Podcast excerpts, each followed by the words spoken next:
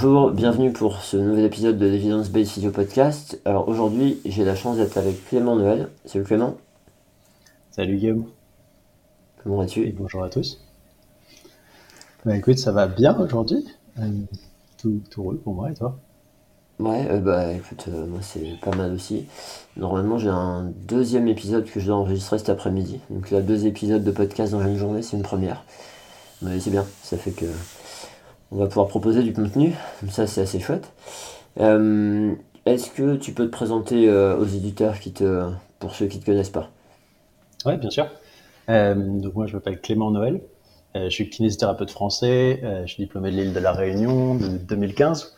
Euh, et pour résumer mon parcours brièvement, j'ai travaillé deux ans en tant que remplaçant chez moi à la Réunion. Et puis j'ai emménagé en métropole à Paris en 2017 parce que c'est là que j'ai commencé mon master à l'université de Brighton.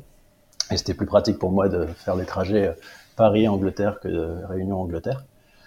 Donc je suis resté à, Paris pendant cinq ans où j'ai travaillé dans différents cabinets pour faire de l'assistanat et euh, cabinet de orienté plutôt euh, MSK et sport. Euh, et, et puis du coup depuis un an maintenant je vis en Angleterre et je travaille dans un service de musculo-squelettique avec notamment Chris Mercer qui est un des experts internationaux sur le rachis avec pas mal de publications sur le syndrome de la queue de cheval et les red flags. Donc euh, ça, c'est la, la nouveauté depuis un an où, euh, où du coup j'ai quitté la France, j'ai emménagé en, en Angleterre. Alors donc effectivement, est-ce que tu peux nous, euh, du coup, nous présenter l'article que tu as choisi d'évoquer pendant l'épisode? Ouais, bien sûr. Euh, donc c'est un article qui s'intitule euh, Person-Centered Rehabilitation Model, Framing the Concept and Practice of Person-Centered Adult Physical Rehabilitation based on a Scoping Review and Thematic Analysis of the Literature. Donc on pourrait traduire ça par euh, le modèle de rééducation centré sur la personne. Et euh, le but de l'article, c'est de délimiter le concept et la pratique de la rééducation centrée sur la personne avec une analyse thématique de la littérature et une scoping review. Donc c'est un article assez, assez récent, qui a été publié en 2022 dans euh, Archives of Physical Medicine and Rehabilitation. Donc cet article-là, il, il me tient à cœur parce que c'est vraiment un article qui essaye de synthétiser toute la littérature au sujet de, de l'approche centrée sur la personne. Et, euh, et dans ce sens, il est, il est vraiment très intéressant parce qu'il est exhaustif. Euh, il est parti chercher très loin, il y a énormément de références, il y a énormément d'articles. Euh, et donc, c'est un très bon condensé, on va dire, de, de ce concept-là bah, qui, me, qui me tient à cœur. Ouais, ouais bah, merci. Effectivement, le, bah, comme d'habitude, hein, j'ai eu la possibilité de le lire avant de, avant d'enregistrer. Et euh, c'est sûr que, alors bon, moi aussi, c'est un, sujet qui me plaît bien. Et euh, comme on se disait un petit peu avant d'enregistrer, en fait, il aborde, c'est un tel condensé qu'il aborde beaucoup, beaucoup de sujets, de thèmes. Et là, du coup, il va falloir que nous, on soit un peu bon pour être synthétique et puis euh, trouver le bon équilibre à être synthétique, mais pas non plus juste survoler. Je me dis que le piège dans ces situations-là, c'est de, de parler des, juste des thèmes, mais finalement de pas savoir à quoi ça peut ressembler en pratique. Et au final, bah, ça reste un peu trop abstrait pour, euh, pour des personnes qui écoutent. Donc, euh, bah vas-y si tu veux, si tu veux continuer un petit peu, euh, un petit peu plus en détail sur ce qu'ils ont, ils ont fait ou ce qu'ils ont trouvé. Ouais, donc je vais aller très rapidement sur la méthodologie parce qu'en réalité, cet article, c'est une série d'articles, ils en ont fait trois au total. Euh, dans, et les, les premiers servent justement à proposer le protocole et, euh, et à expliquer toute leur méthodologie. Donc c'est un article à part qui a été publié en 2021 dans lequel ils expliquent tout ce qu'ils ont fait en termes de, scoping et après tout ce qu'ils ont fait en termes d'analyse thématique, comment ils ont, collecté et analysé les données. Donc pour ceux qui sont très euh, enclins à avoir des informations sur l'aspect euh, euh, comment a été réalisée l'étude et, et pouvoir avoir une, lecture un peu critique sur leur méthodologie, ben, je vous invite à lire ce second article. Mais du coup, je pense qu'aujourd'hui, on va plutôt se, se focaliser sur, euh, sur le contenu et ce qu'ils ont, trouvé sur leurs résultats et sur la façon dont ils présentent un petit peu ce, ce concept, comme tu dis, parce que c'est un concept qui a le, la particularité d'être très difficile à étudier. Euh, donc, pour euh, ce qui m'a plu en fait dans cet article, c'est qu'on est parti un peu du même, postulat de base, c'est que la- l'approche centrée sur la personne, déjà, c'est assez difficile à étudier parce qu'on a énormément de de, termes différents. Bon, ça, c'est ce que j'ai identifié dans ma revue de littérature pour, mon, mémoire. C'est qu'il y a énormément de terminologie. Tout le monde parle de la même chose, mais avec des termes différents. Ce qui fait que dans une revue de littérature, c'est assez difficile de trouver tous les termes qui correspondent, de les assembler comme il faut et du coup de collecter tous les articles qui en parlent.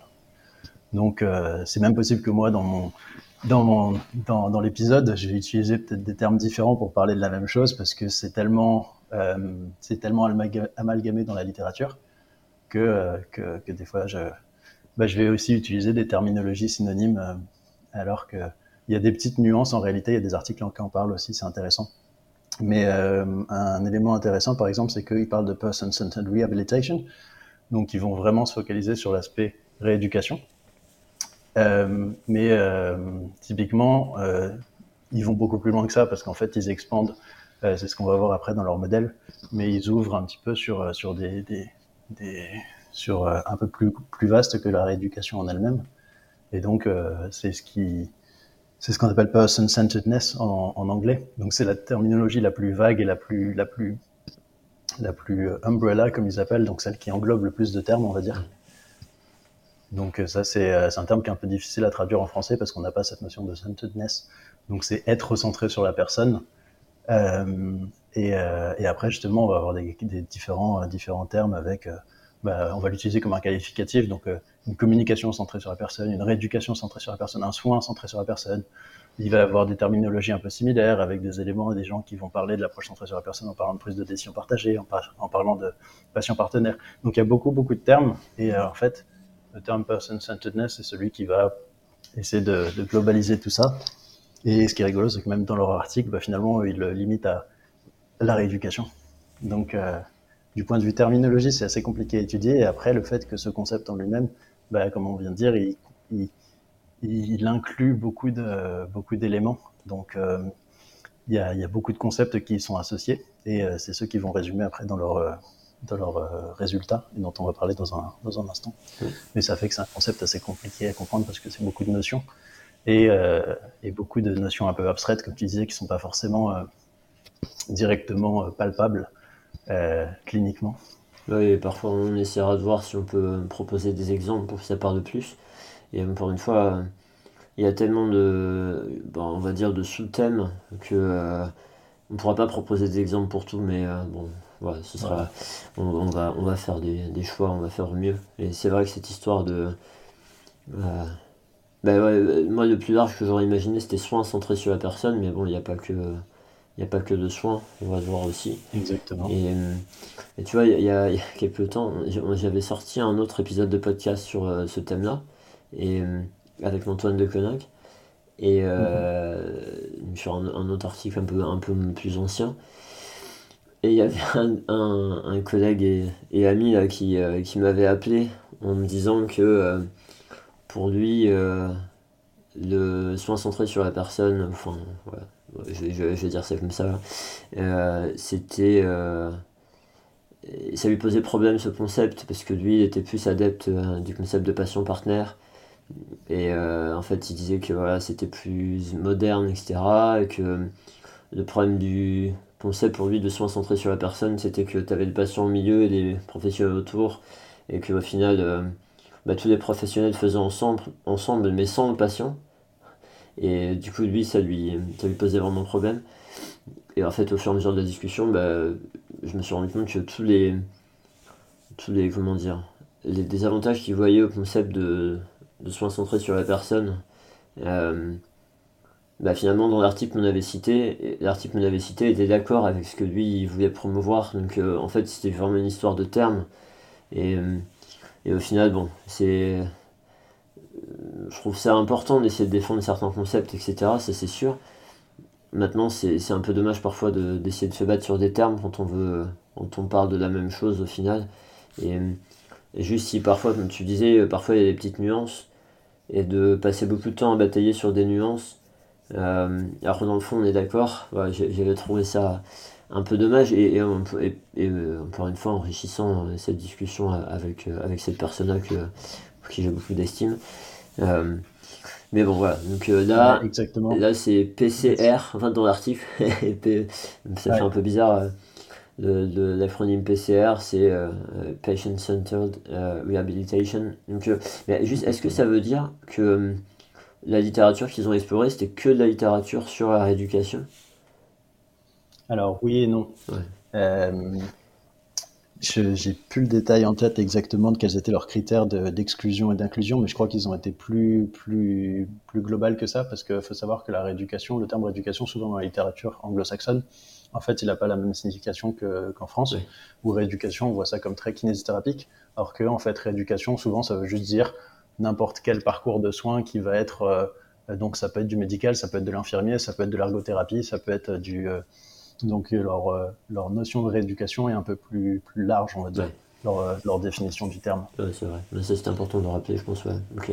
Okay. Et euh, je rebondis sur ce que tu disais, effectivement, sur les terminologies. En fait, je suis complètement d'accord avec toi. Euh, il y a des souvent, bah, on, quand on a un concept qu'on étudie, on a envie euh, de, de, de, le promouvoir et de, de, le mettre en avant.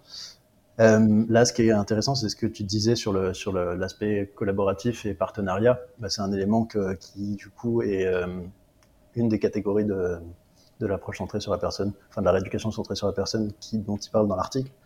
Et bah, ça montre qu'effectivement, en fait, on sait ce qui est important. Après, on l'appelle ou on le labellise de façon différente. Et c'est pour ça que c'est compliqué dans la littérature parce que tout le monde le labellise un peu différemment. Mais finalement, on est tous d'accord sur les mêmes idées. Donc là, l'idée de cet article, c'est vraiment d'essayer de mettre toutes ces idées-là qui sont importantes euh, et de les organiser dans l'espace mais ça, bah, du coup, ça a été fait sous, via une, une analyse thématique. Une, euh, oui, c'est ça, thématique analysis. Et, euh, et en fait, bah, ça, ça a forcément une part de subjectivité, c'est-à-dire que c'est la sensibilité de l'auteur qui va euh, organiser ces concepts-là. Donc là, en l'occurrence, c'est quand même tout un groupe de chercheurs de trois pays différents, donc Portugal, Canada et Nouvelle-Zélande, avec donc ces, ces, ces, trois grosses universités. Ils sont en partenariat avec l'OMS donc c'est quand même un gros, un gros groupe de rechercheurs un peu partout dans le monde et, euh, et avec, euh, je crois qu'ils sont six euh, juste sur la sur la publi. Donc euh, donc c'est quand même c'est quand même un gros un truc un peu on va dire un peu englobant du point de vue international quoi. Ouais. Mais après c'est vrai qu'il y a plein de plein de, de, de différentes façons de l'exprimer et, et du coup bah en fait, toutes ces, comme tu dis, on est d'accord sur les, on est d'accord sur le fond, donc c'est ça qui compte. Ouais, c'est ça. Et probablement. Il me semble même, hein, pour, parce que du coup, pour relier à ce qu'on vient de dire euh, il me semble même qu'ils ont fait intervenir euh, des, bah, des patients, enfin des, comment dire, des, des personnes qui sont dans les parcours de soins euh, pour euh, valider aussi le modèle. Il y a eu ce filtre là aussi, ce qui semble un peu important vu l'intitulé du concept. Et euh, probablement que voilà, là là il y a, y a, vraiment un truc euh, comme tu disais assez exhaustif et donc ce qui fait à nouveau qu'il y a beaucoup de, beaucoup de concepts qui se mélangent et probablement quand on est vraiment très attaché à un de ces concepts là eh ben, peut-être qu'on a tendance à, à vouloir défendre, mettre en avant, etc. Et ça veut pas forcément dire qu'on n'est pas ok, qu'on veut pas défendre les autres, mais en fonction de notre vécu, de, de notre sensibilité, etc., ça, ça peut s'expliquer. Et, euh, okay. Exactement. Et bon, bah là, du coup, alors, ils nous ont fait notre, leur analyse thématique, là, et ça a débouché ouais. sur un, un, modèle. Donc, euh, ouais. je te laisse donc, nous, ils ont, vous en parler. Ils ont fait une jolie illustration, donc euh, j'invite nos auditeurs à aller regarder dans l'article dans original. Euh, mais globalement, il y a trois, il y a trois, grands, trois grandes parties qu'ils ont dessinées en cercle concentrique. Donc, avec la première qui est la partie euh, à laquelle on pense systématiquement quand on pense rééducation centrée sur la personne, c'est-à-dire à, à l'interaction entre le professionnel et la personne. Donc c'est ce qu'ils appellent la diade. Et après, ils incluent le microsystème et le macrosystème. Donc à chaque fois, on dézoome un petit peu, on essaye d'avoir une vision un peu plus large du concept. La, du point de vue de la diade, ils ont, ils ont catégorisé ça en cinq catégories, mais euh, bah, exactement ce qu'on disait avant, le truc c'est que ces, catégories, il faut pas les voir comme des blocs qui sont indépendants, parce que euh, tous ces blocs-là, ils ont des points communs, ils ont des similitudes, et ils sont nécessaires les uns aux autres. Donc euh, un, moi je vois ça un petit peu plus, la métaphore que j'utiliserais, c'est plus un écosystème. Parce que quand on enlève un, bah, t'impactes tous les autres nécessairement. Et c'est pas un truc qui peut fonctionner indépendamment. Donc c'est pas parce que tu as un, un, élément, c'est tout va fonctionner en symbiose en fait. Mmh. Donc as ces, eux, ils ont catégorisé ça en cinq catégories, donc c'est leur choix, c'est ce qu'ils ont trouvé par rapport à ce qu'ils ont réussi à se mettre d'accord en fonction de, de, toutes les notions, de tous les articles qu'ils ont qu'ils ont lus, et il y en a un paquet, parce qu'ils ont quand même inclus juste 140, je sais plus combien, 147 articles. Ouais. Donc c'est 147 articles pour faire une analyse thématique. Donc c'est-à-dire qu'ensuite ils ont tout lu, ils ont tout codé, ils ont fait des catégories, ils ont essayé de, Donc c'est vraiment un travail de psychopathe qu'ils ont fait. C'est très, très, très, très louable et très, très respectable. Franchement, c'est un papier qui m'inspire beaucoup. c'est fou. tu vois, pour, mon, pour, mon, fin de master, moi j'avais, j'avais 8 articles. Et déjà synthétiser ça, j'en ai mis partout. Alors sur le 47, je pense que j'aurais pas, j'aurais démissionné direct. Bah, quand, on a, quand on a mis un pied dans la, recherche, euh, on est tout de suite beaucoup plus humble vis-à-vis de la critique. Je trouve, avant, avant de commencer le master, avant d'avoir moi-même essayé de faire de la recherche, j'étais très critique sur les articles en disant Oh, ils ont inclus que trois bases de données, euh, oh, c'est pas beaucoup, euh, franchement, ils auraient pu faire cinq ou six. Et après, quand on voit le temps et l'importance du travail que ça, que ça implique, on se dit que waouh, en fait, bah, c'est déjà énorme, c'est un temps monstrueux qu'ils ont réussi à faire. Et et ouais, ça, rend humble et beaucoup plus respectueux de la vie de la recherche. Ça veut pas dire qu'il faut euh, dire ah bah c'est pas grave, on peut faire ce qu'on veut, mais ça veut juste dire bah ils ont fourni un travail qui était le travail qu'ils ont pu fournir et euh, c'est vachement louable. Et après, bien sûr qu'on pourrait faire mieux, mais euh, ça demande aussi des moyens et du temps. Il y a plein d'autres choses. Ouais, c'est sûr. Alors, est-ce que tu veux nous parler, ouais, de, comme tu nous parlais, là, tu as dit il y, a, il y, a, trois niveaux, et le niveau le plus. Bah, tu veux commencer par lequel d'ailleurs? On va commencer avec la diade, le, vraiment le, cœur un petit peu euh, de l'interaction entre, euh, entre le professionnel et le patient ou la personne. Mm. Donc euh, le, premier aspect, c'est tout ce qui est respect et individualisation du soin. Donc justement, c'est un peu le premier truc auquel on pense quand on se centrer sur la personne. On se dit, ah ben on va faire un soin qui est individualisé, qui est personnalisé, qui, correspond à, cette personne.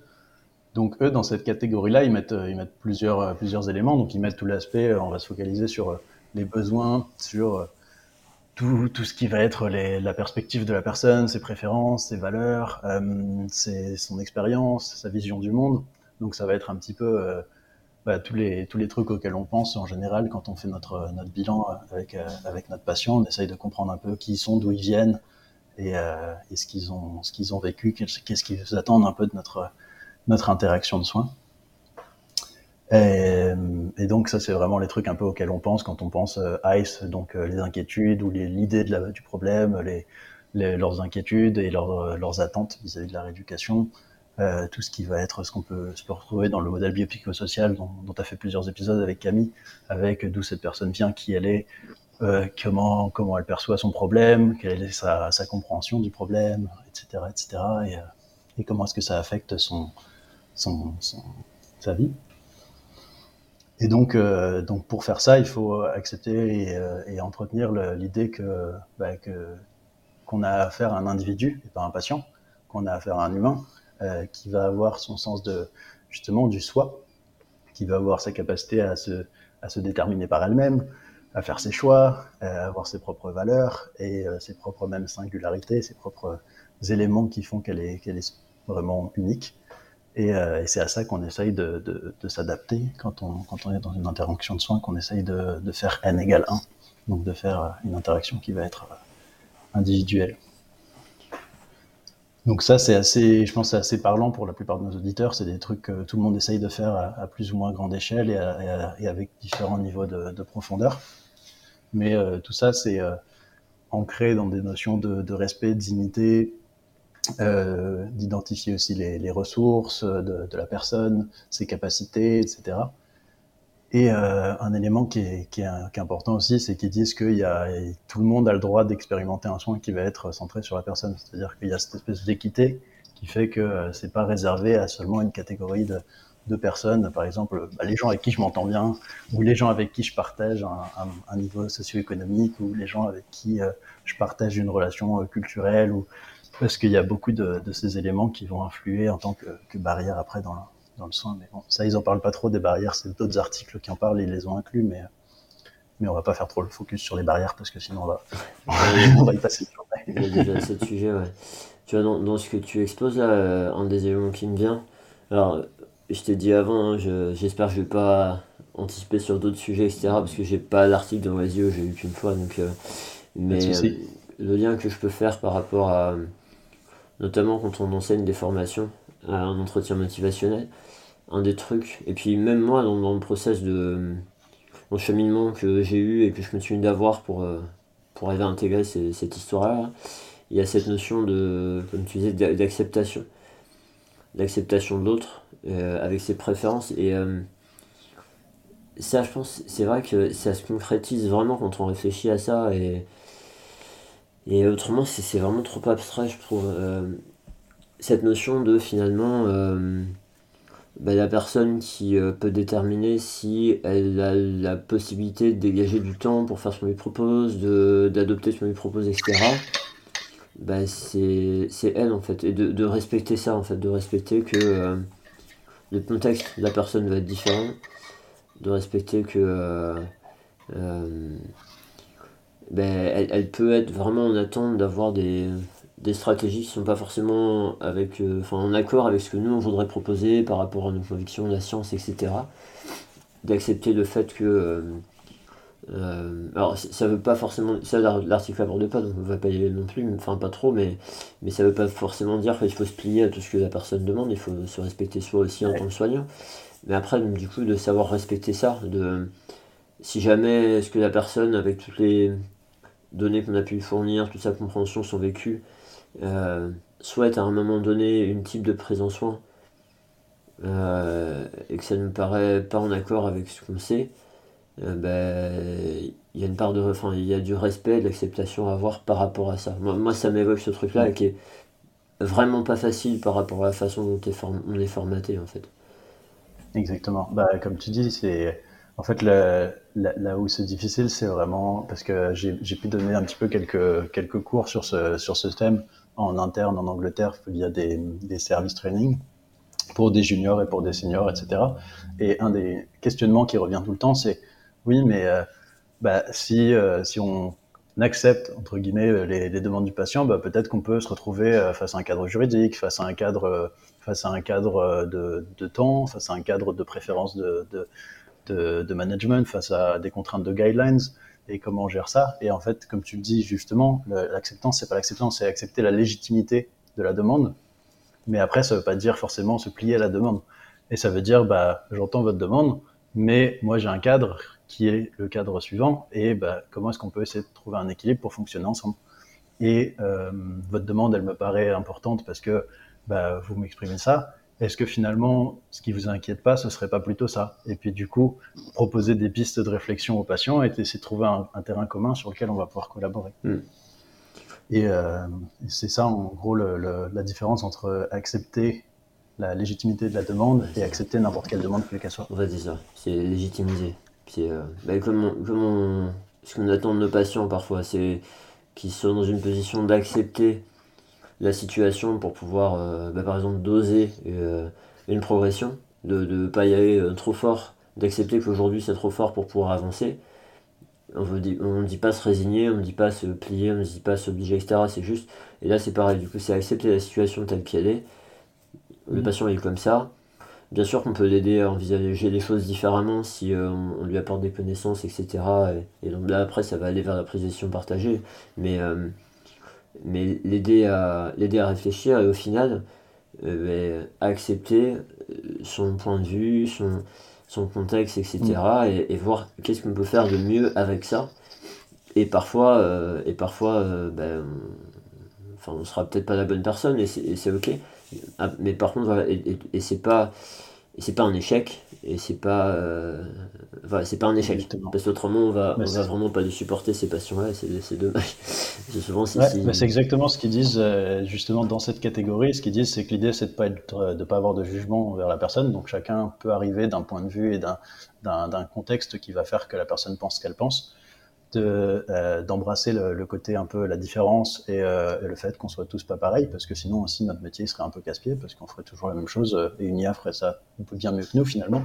Donc ce qui est ce qui est chouette c'est ce côté un peu artistique de de devoir composer avec euh, avec tous les tous les gens qui sont différents. Et pour ça il faut accepter aussi le fait qu'on va essayer de réduire le, les problèmes de, de pouvoir là où bah, dans notre système le médecin et le patient euh, alors qu'on est dans une relation d'individu à individu avec euh, bah, quelqu'un qui vient nous demander de l'aide. Euh, ce qu'ils disent, c'est respecter les choix personnels, donc ce que tu viens d'évoquer, et, respecter le fait que les personnes peuvent avoir le contrôle de leur vie aussi. Il y a des gens qui sont, bah, qui ont conscience que, je sais pas, fumer c'est mauvais pour la santé, mais qui font le choix délibéré de continuer parce que pour eux, à un instant T, c'est quelque chose qui leur apporte plus de, de positif que de négatif, et, et, en connaissance de cause, mais c'est pas pour autant qu'ils vont, ils vont arrêter. Donc il y a, y a, aussi le respect de, ok, bah, vous avez les infos, moi j'ai fait mon taf, et il n'y a pas de souci si, si, vous faites ça en connaissance de cause et que, et que c'est un, un, choix éclairé, bah, je, je, je, respecte votre choix. Mm. Et tout ça, ça demande des, des skills de communication bah, qui, sont, qui, sont, qui sont à développer. Donc la communication, c'est rigolo parce que ça va revenir dans tous les thèmes qu'on va aborder euh, sur, les, sur les différents trucs. Et c'est en ça qu'on disait tout à l'heure que bah, toutes ces catégories, comme tu dis, tout ce qu'on va dire, ça va être possible en fait de le raccorder aux, différentes branches. Ouais. ouais. Bah, vas-y si tu veux continuer sur les, les autres thèmes, si tu veux. Donc, non, le, ce thème-là, c'est bon, je pense qu'on a, on a fait le tour. Le deuxième tour, c'est, il, est, il est un petit peu similaire, il y a une nuance. Donc, euh, il parle d'adaptation aussi, il parle du fait que l'interaction ne doit pas être scriptée. Donc c'est ce qu'on vient d'évoquer brièvement juste avant. Et le fait que ça doit être réflexif. Et donc là où je trouve que c'est intéressant, c'est ce mot de réflexivité, parce que ça va me permettre de pouvoir faire la, la, promotion de, ta formation euh, que tu proposes avec Camille et, toi, et que, je trouve super intéressante, parce que la réflexivité, c'est quelque chose qui, euh, bah moi, quand j'ai fait mon, cursus de, de kinésithérapie, on m'en a jamais parlé avant. Et en fait, c'est euh, l'élément phare finalement qui nous permet justement d'être adaptable. Parce qu'on va vivre une situation, se rendre compte que la situation s'est plus ou moins bien passée et essayer d'apprendre de, de, cette situation. Donc, euh, de pouvoir se dire, cette situation s'est bien passée, donc cet élément-là, cet élément-là, cet élément-là, c'était des choses qui étaient, qui étaient bénéfiques. Il faut que je continue de garder ça dans ma pratique. Ou euh, l'interaction euh, s'est pas trop bien passée. Qu'est-ce que je peux faire pour que ça marche mieux la prochaine fois? Ouais. Ah, merci. Donc, euh, donc ça, c'est ce qu'on disait avec le fait que bah, on a deux subjectivités qui vont se rencontrer. Moi, avec mon bagage biomédical, mes croyances, mon, ma culture, etc., et puis celle du patient, et euh, essayer de, voir comment est-ce qu'on peut se, rencontrer de façon, euh, de façon apaisée, quoi. Donc, euh, et c'est en ça que tous les trucs où les, les c'est en ça que je pense qu'il y a beaucoup de gens qui qui aiment pas du tout le côté guidelines machin parce qu'ils ont l'impression que ça va donner un truc scripté et que du coup si les guidelines disent bah, il faut faire des exercices on va faire la même chose pour tout le monde alors que la guidelines bah, dans le mot guide c'est c'est guidé donc c'est juste là pour nous pour nous pour nous guider vers quelque chose qui potentiellement pourrait être intéressant. Mais euh, les guidelines nous ont jamais donné la vérité absolue pour tous les patients parce que tout le monde est différent ouais après c'est des espoirs de quand on a quand on a beaucoup d'incertitudes, on n'est pas à l'aise face à l'incertitude, et euh, ce qui est tout à fait normal, euh, notamment au début, quand on découvre un, mm. un contexte, un sujet, etc., d'avoir des recettes à suivre, à appliquer, bah, c'est rassurant, et, rassurant. Et puis ça permet de commencer aussi. Hein. Enfin voilà, ça permet de commencer, de... parce qu'effectivement, tu vois, là, tu parles de pratique réflexive. Pour réfléchir à sa pratique, bah, il faut pratiquer. Donc il euh, faut se lancer au départ. Donc on a une base pour se lancer. Et puis après, bah, voilà, de se rappeler dans la recette les ingrédients qui euh, marchent plutôt bien, les ingrédients qu'il euh, qu'il faudra un petit peu peut-être modifier, assaisonner différemment. Et, et puis se rendre compte que c'est pas une règle avec tout le monde. Parce que même si on trouve un truc, on a identifié un problème, on envisage une solution, on essaie de l'appliquer et puis ça se passe plutôt bien une fois, deux fois, et la troisième fois ça marche pas. Bah, ça veut pas dire qu'il faut se jeter, c'est juste qu'on n'a pas eu affaire à la même personne. Et à force, on, on bah voilà, l'incertitude, la complexité. Et euh, tu vois, je, je, je vais en parler maintenant parce que j'ai peur d'oublier, mais euh, un, tu vois, un des trucs qui me, qui me préoccupe, moi, de ce genre d'article, mhm. c'est la culpabilité que ça peut générer chez les soignants. Parce qu'en en fait, il, il faut certainement pas voir ça sous le prisme de si je veux être un bon soignant, il faut que j'arrive à faire tout ça tout le temps. Parce que là, si vous vous mettez dans cette posture-là, c'est pas la peine, le jeu il est fini. C'est ouais. juste là, si vous prenez trop dans la figure, vous allez vous dire, mais oh, mais j'y arriverai jamais. Et euh, voilà, donc euh, les personnes, les personnes euh, dans mode perfectionniste, euh, je leur déconseille de lire l'article, à la limite, parce que autrement ça va faire trop mal. Et vraiment, l'idée c'est un. Je disais ça, je sais pas, j'utilise cette expression pas mal en ce moment, mais c'est un peu c'est un chemin quoi. C'est un chemin, il y a plein de directions, il y a plein de. Et vous ne pourrez pas toutes les prendre en même temps. Et juste, c'est des pistes de réflexion, vous ne pourrez pas tout faire parfaitement, et d'avoir besoin de réfléchir à ces échecs, c'est normal, parce que euh, parce qu'il y a forcément des échecs, on n'a pas parfait tout le temps, c'est pas possible, il y a trop de dimensions. Et si vous êtes prêt à apprendre, il faut que vous soyez prêt à échouer. Voilà, je, je voulais vraiment poser ça là parce que euh, il m'a beaucoup évoqué ça cet article-là. Ouais, bah, il y a cette notion de vulnérabilité effectivement du, du professionnel qui n'a pas du tout pour vocation d'être infaillible, parce que justement, dans la rencontre des autres individus, il y a aussi nous, l'individu professionnel, qui a aussi, bah, on a aussi nos émotions, on a aussi nos sensibilités, on a aussi ce que j'ai identifié dans, dans mes, mes, mes, études et qui ressort dans beaucoup d'études qualitatives, c'est euh, l'aspect, bon, on a aussi nos préjugés, et, euh, et, tout ça, ça influe sur qui on est, sur comment on approche, etc. Et en fait, bah, c'est normal, c'est parce qu'on est aussi, on n'est pas, justement, on n'est pas parfait. Et donc, euh, on va, et c'est pour ça que bah, différents patients vont se lier plus ou moins avec différents professionnels pour voir des ah c'est marrant, vous adorez euh, ce professionnellement, moi je peux pas l'encadrer. Et, euh, et, en fait, bah, c'est juste qu'on a aussi tous nos, nos, propres notre propre vécu, nos propres expériences. Donc, faut, faut, faut accepter ça et pas chercher, comme tu dis, à, à, à, faire tout bien tout le temps, parce que ce côté réflexivité, il est juste là pour nous dire, bah, en fait voilà, on va avoir une, une situation qui s'est plus ou moins bien passée et qu'est-ce que je peux apprendre pour cheminer sur mon chemin de d'essayer de faire mieux au fur et à mesure, mais, euh, mais même les, les, grands experts de, de l'approche centrée sur la personne, même les, les, gens qui ont, qui ont, des tonnes d'expérience là-dessus, qui ont publié, qui, pratiquent ça tous les jours, qui travaillent dans des services où, où ils font que ça toute la journée, bah, ils, ratent beaucoup. Et, et, et ça, c'est un truc qui est, super important, comme tu dis, de mettre en avant, parce que c'est que comme ça qu'on apprend. C'est que parce qu'on accepte ça, hein, à l'acceptation, qu'on on apprend, ouais. clairement. Exactement. Donc, ce qu'ils disent par rapport à la réflexivité, c'est euh, du point de vue purement de la diade. Donc, ça va être euh, sur euh, tout ce qui est essayer de, de, voir comment se passe l'interaction. Donc, être attentif au non-verbal, attentif au verbal, attentif aux, émotions que peuvent ressentir le patient. essayer d'être aussi bah, relativement humble, comme on vient de dire, parce qu'on fera pas tout bien toujours. Se poser des, des questions, essayer d'avoir un raisonnement aussi un peu éthique.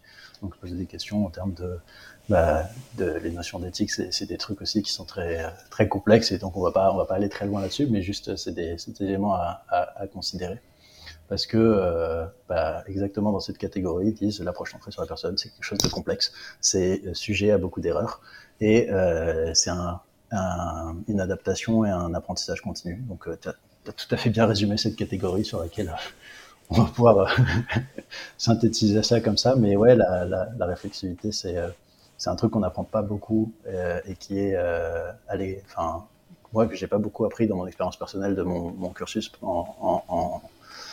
que j'ai appris en post-gradué en fait après le diplôme via des formations et via le master. Donc j'ai fait ta formation et c'est quelque chose dont on a dont on parle beaucoup à Brighton, qui est vraiment dans la culture de, de, de l'université, mmh. et euh, quelque chose que j'encourage beaucoup les, les, professionnels à faire, parce que c'est ce qui permet le développement continu, en fait. Clairement, clairement, pareil, pareil. Donc, euh, troisième, euh, troisième point. Vas-y. Troisième point, c'est tout ce qui va être relation. Donc, la, tout, tout l'aspect alliance thérapeutique, relation thérapeutique, etc.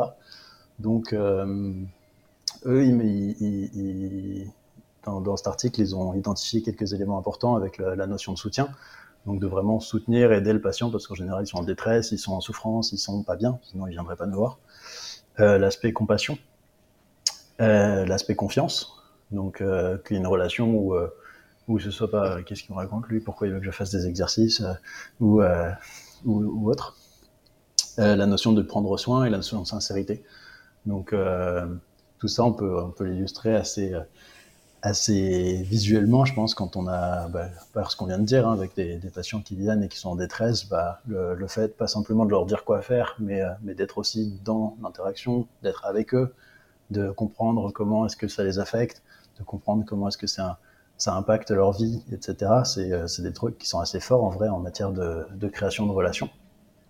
Et, euh, et ça, ça permet à la personne de beaucoup plus euh, bah, se confier, de avoir beaucoup plus confiance dans son thérapeute, et donc ça va amener la rééducation beaucoup plus loin. Clairement. Il y a, tu vois, cette, semaine, j'ai reçu un, euh, par rapport à, mon e-learning, sur nos e-learning, euh, les gens peuvent, les apprenants peuvent poser des questions. Et sur mon, e-learning, j'ai le retour d'un apprenant qui m'a partagé une expérience avec une patiente où il, il, était bluffé par le fait que, en fait, il était dans une approche assez médicale d'emblée comme ça. Et euh, mm -hmm. en fait, il y a une personne avec une douleur persistante qui était vraiment dans une situation compliquée, arrêt de travail, etc. Et ça tournait en rond. Et au bout de la cinquième séance, il, il a noté là je, je, suis en train d'écrire un blog sur le sujet parce que je trouve ça vraiment intéressant tu vois j'ai repris ses mots à lui je vais les reposer et, et euh, en fait il a il, il me dit j'ai simplement posé une question ouverte. Et, et en fait, la, la personne s'est mise à déballer toute sa, tout son vécu, sa frustration, ce qu'elle vivait, etc. pendant toute, toute, la séance, en fait, pendant une demi-heure. Et à la fin, elle lui a demandé mais si elle espérait bah, s'en sortir, ne plus avoir de problème. Et elle a répondu que non.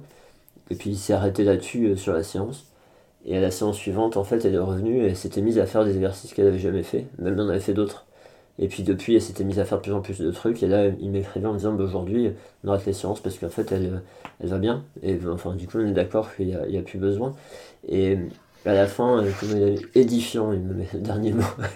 et en fait, du coup, il y a, cette notion de que la personne sache qu'elle a affaire à quelqu'un qui euh, comprend ce qu'elle vit et ce qu'elle a vécu et qui le valide. Et euh, et il y a, y, a, y a, à la fois ça et puis à la fois de. Vous avez des personnes, tant qu'elles n'ont pas réussi à exprimer ce qu'elles vivent, et à, l'exprimer pleinement, donc avoir affaire à une personne qui va vraiment être là pour l'écouter. Et, ça peut être juste se taire ou juste euh, reformuler, refléter et faire élaborer la personne, mais en fait, tant que c'est pas sorti, les gens ils sont bloqués parfois. Et euh, c'est là où Mike Stewart il propose des métaphores, des dessins, des choses comme ça, parce que parfois pour exprimer, les gens n'y arrivent pas. Vous pensez à une chanson, etc. Mais vous avez, un, vous avez des personnes, tant qu'ils n'ont pas réussi à l'exprimer, eh ben vous serez bloqué en fait. Et euh, voilà, mm. ça, je, vais, je vais publier ça dans pas longtemps, je pense. Euh, enfin, peut-être même que ce sera publié avant la sortie du podcast. bah, hâte de le lire. Hâte de le lire. Bah, du coup, si c'est déjà publié, allez, allez donc euh, jeter un coup d'œil, ça, ça vaudra probablement le détour. Bah, tout ce que tu viens de dire, c'est exactement ce qu'ils ce disent dans l'article. Dans C'est-à-dire que euh, bah, ça, ça se base sur euh, la, volonté du professionnel de passer du temps avec la personne à l'écouter, sur le fait d'avoir une attention qui va être indivisée et qui va vraiment être juste dans l'écoute active. Donc c'est tous les tous les outils que tu viens de citer avec l'entretien motivationnel et les outils de communication, les outils de de, faire attention un petit peu à comment est-ce qu'on on reformule, on fait des paraphrases, pour montrer qu'on est est dans une écoute euh, dans une écoute active. Donc euh, faire des ouais faire des résumés, des interprétations, etc. Demander plus d'informations des fois pour aller creuser parce que comme tu dis il faut faut aller au bout du. Parfois les gens ont juste besoin de l'exprimer entièrement. Parfois, c'est comme tu dis, cette frustration d'avoir exprimé mais que 25% du problème, et eux, ils ont besoin d'aller jusqu'au bout. Et une fois qu'ils ont fini, bah, en fait, ils se sentent mieux. Donc, il y a, y a cette histoire de, relation, euh, de, de, soins qui est vachement importante et euh, qui, est, qui, est, pas du tout négligeable. Donc, euh, parce que voilà, ça, permet, ça permet même, euh, comme tu dis, soit ça peut résoudre le problème dans son intégralité si c'était ça le problème qui posait problème à la personne, mais ça peut aussi permettre de débloquer un truc pour passer ensuite sur, sur autre chose. Et, et avoir cette, euh, ce pilier de confiance, pilier de, relationnel qui, qui permet d'aller euh, explorer d'autres perspectives qui n'étaient pas possibles avant. C'est ça, d'aller plus loin. Et, rien qu'en soi, je, en ce moment, je regarde des, des cours sur euh, des concepts de psychologie positive. Et en fait, le, le, le fait d'avoir un d'avoir une problématique qui nous tient à cœur et de le tourner dans sa tête, mais pas d'exprimer, ça, ça, peut vraiment vraiment être un frein. rien, rien, que ça, c'est thérapeutique. Et alors, il y en a qui vont peut-être se dire, bah oui, c'est pas notre rôle, euh, on n'est pas des mm. psychologues, etc. Juste, euh, là en l'occurrence, si c'est un truc qui bloque, et qu'entre guillemets, il suffit juste d'écouter la personne, de l'aider à sortir ça, pour après pouvoir embrayer sur euh, bah, des choses un peu plus habituelles dans notre rôle. Finalement, c'est pas si mm. compliqué que ça. L'exemple que j'ai pris, la personne, ça lui a pris une séance pour une personne qui est bloquée depuis des mois ou des années, une séance c'est rien. Et, et parfois pour euh, des patients, ça peut être euh, juste une partie de la première consultation, de la deuxième, de la troisième, si on a tourné en rond, peu importe, mais, mais euh, juste le fait d'exprimer en, soi, c'est thérapeutique et, et, et, même si parfois les patients après arrêtent les séances, euh, parce que ça peut aussi arriver qu'une fois qu'ils ont exprimé, ils arrivent à se débrouiller par eux-mêmes en fait. et, et, ok, ils auraient pu le faire avec un autre professionnel, sauf que là ils étaient avec nous. Et honnêtement, c'est des compétences qui sont euh, vraiment accessibles pour nous, hein, ces compétences-là. C'est pas. Ouais.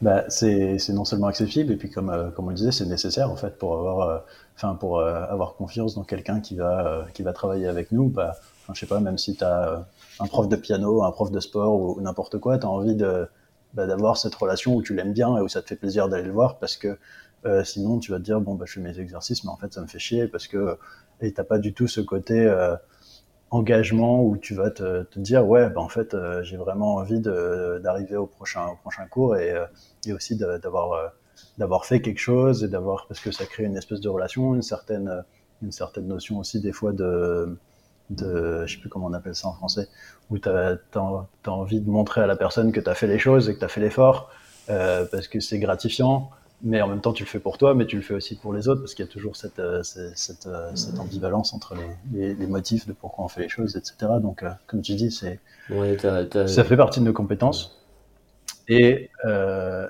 et après, par contre, effectivement, si on voit que c'est le seul problème et que finalement c'est pas un problème qui relève de, du, du, de la kinésithérapie, bah de simplement poser la question. Est-ce que vous pensez que, au vu du bien que ça vous fait sur ces sessions-là, est-ce que vous pensez que vous pourriez pas euh, discuter avec un professionnel qualifié? Parce que moi je, je suis pas hyper à l'aise avec euh, avec ça ou euh, parce que bah, c'est pas vraiment mon rôle et je peux pas faire ça indéfiniment ou et après de poser les cadres, le cadre de, de ce qu'on peut faire et de ce qu'on peut pas faire, et, et, aussi de notre propre sécurité, de notre propre bien-être émotionnel, etc. Quoi. Bien sûr, bien sûr, ouais, poser les cadres. Ouais, merci pour l'exemple. Le, tu vois, moi j'ai dit ça, la notion de partenariat, ce que tu décrivais. En fait, c'est plus d'avoir une dynamique au lieu d'avoir une dynamique de. Il y en a un qui reproche un truc à l'autre et du coup l'autre reproche autre chose à l'autre et puis bah, c'est parti. D'avoir mm. cette dynamique de. Euh, ben, la personne voit les efforts qu'on fait pour elle et ça lui donne envie de faire des efforts par rapport à nous.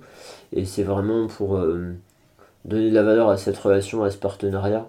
Et pas, parce que tu sais, il peut y avoir la pente. Euh, il, peut y avoir la pente de euh, si la personne fait pour nous, elle risque de ne pas s'autonomiser. Mmh. il peut y avoir un peu cette histoire-là de si elle a fait que pour nous. Et donc, c'est pas ça l'idée là. C'est pas ça. C'est juste. C'est une, une, interaction qui est vertueuse. Et, mm. et à la limite, même, on parlait de soutien tout à l'heure. Euh, y a des, parfois, il y a des étapes où c'est nécessaire pour certaines personnes d'être plus, mettons, dans le passif, dans le, le fait qu'elles fassent pour nous, etc., pour qu'elles gagnent suffisamment en confiance et qu'après elles puissent devenir autonomes. Euh, alors que d'emblée, d'essayer de pousser ces gens-là à être autonomes, bah, c'est trop.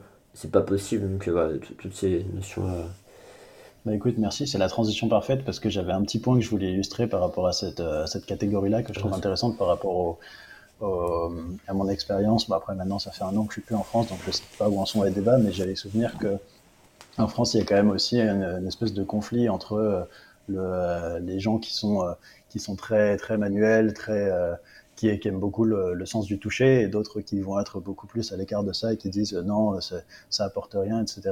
Et c'est rigolo parce que ça fait partie d'un des exemples qu'il donne dans l'article, dans, le, la création de la, de, la, de la, communication et, du, euh, et du, de la relation. C'est la relation par le toucher. Et en fait, je pense que les gens qui sont très attachés euh, au massage, à la thérapie manuelle, à tous les autres trucs, euh, toutes les autres techniques qu'on peut avoir dans notre bagage, qui vont être parfois décriés pour leur manque d'efficacité, ben en fait, a un intérêt du point de vue relationnel, même si c'est pas un intérêt thérapeutique. Et ce relationnel peut permettre derrière du thérapeutique. Et donc, euh, les gens à la fois qui sont, euh, euh qui sont très, euh, très, très axés sur une, une prise en charge active, bah, ils ont aussi intérêt, même des fois le toucher, ça peut passer pas forcément par des techniques, mais simplement par un, une prise de contact.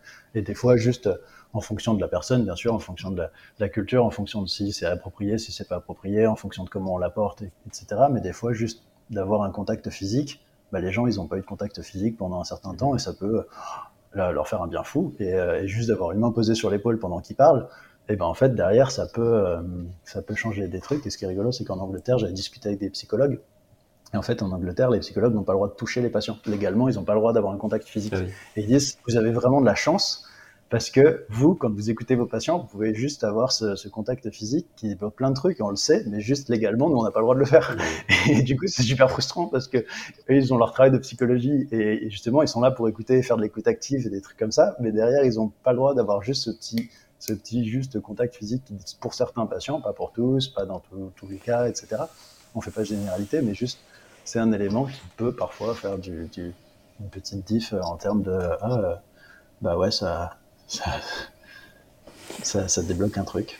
c'est sûr, hein, de, il y a clairement, et, je pense qu'effectivement, les, il y a plus de recherches dans le domaine de la psychologie sur le, l'importance du toucher dans le, dans le soin, le fait d'aller mieux. Et ce qui peut paraître un peu paradoxal, parce que comme tu dis, ils n'ont pas le droit d'y aller, alors que nous, en, France, on a même le terme massage dans notre titre, etc. Et donc, euh, du coup, c'est un petit peu paradoxal. Le... Il y, a vraiment, ouais, encore une fois, moi je, je le revois dans, ces, dans ces, ces, cours que je regarde en ce moment-là, euh, il y a de la science vraiment solide sur l'importance du toucher, sur le développement des gens, sur le bien-être des gens, etc. Et quand on parle de bien-être, on parle de santé aussi. Hein. C'est pas juste bien-être. Euh, mm. Malheureusement, il y a, y a, certaines personnes, certaines professions qui se sont appropriées la notion de bien-être et qui ont transformé ça dans un truc un peu. Euh, mm. Alternatif. Ouais, voilà. Et euh, c'est un peu dommage. Enfin, bon, après, ça montre à quel point on n'a sans doute pas su s'en emparer, mais, mais ou utiliser certaines choses. Et tu vois, dans, dans cette histoire de débat, euh, moi, je me rappelle, il y a plusieurs années, pour un congrès, j'ai eu ce débat avec un gars, euh, le actif et passif, etc. Tu vois, mettre les mains, tout ça. Mm.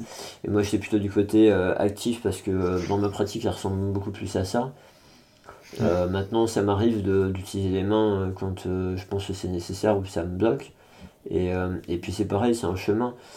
j'ai eu ce, cette vision-là un peu, un peu trop dans le côté du spectre. Et euh, maintenant, je me suis un peu recentré. Et après, chacun va se trouver à différents endroits.